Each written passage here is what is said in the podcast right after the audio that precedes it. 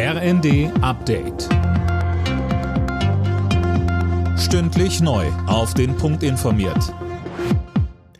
Ich bin Dirk Jostes. Guten Morgen.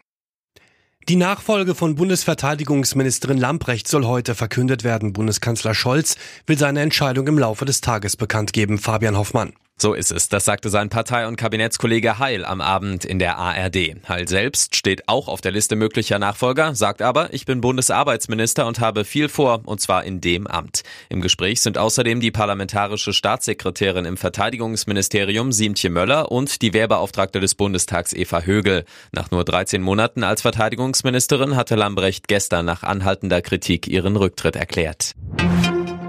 Rund 100 verletzte Polizisten und mehr als 200 Strafverfahren gegen Klimaaktivisten. Das ist die vorläufige Bilanz der Räumung von Lützerath.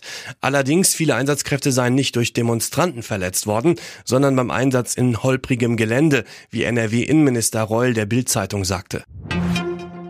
Wir brauchen in medizinischen Einrichtungen keine generelle Maskenpflicht mehr. Dafür plädiert der Präsident der Bundesärztekammer Reinhardt in der Zeitung Welt. Als Beispiel nennt er Besuche beim Psychotherapeuten. Hier würden Hochrisikopatienten keine so große Rolle spielen. Tausende Menschen warten in Deutschland gerade auf ein Spendeorgan, doch es gibt immer weniger Transplantationen. Im vergangenen Jahr spendeten etwa 900 Menschen nach ihrem Tod ein Organ, knapp sieben Prozent weniger als im Jahr davor.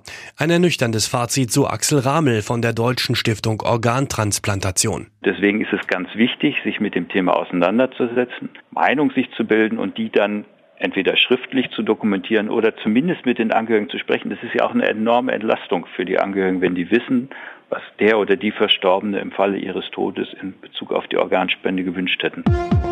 Alle Nachrichten auf rnd.de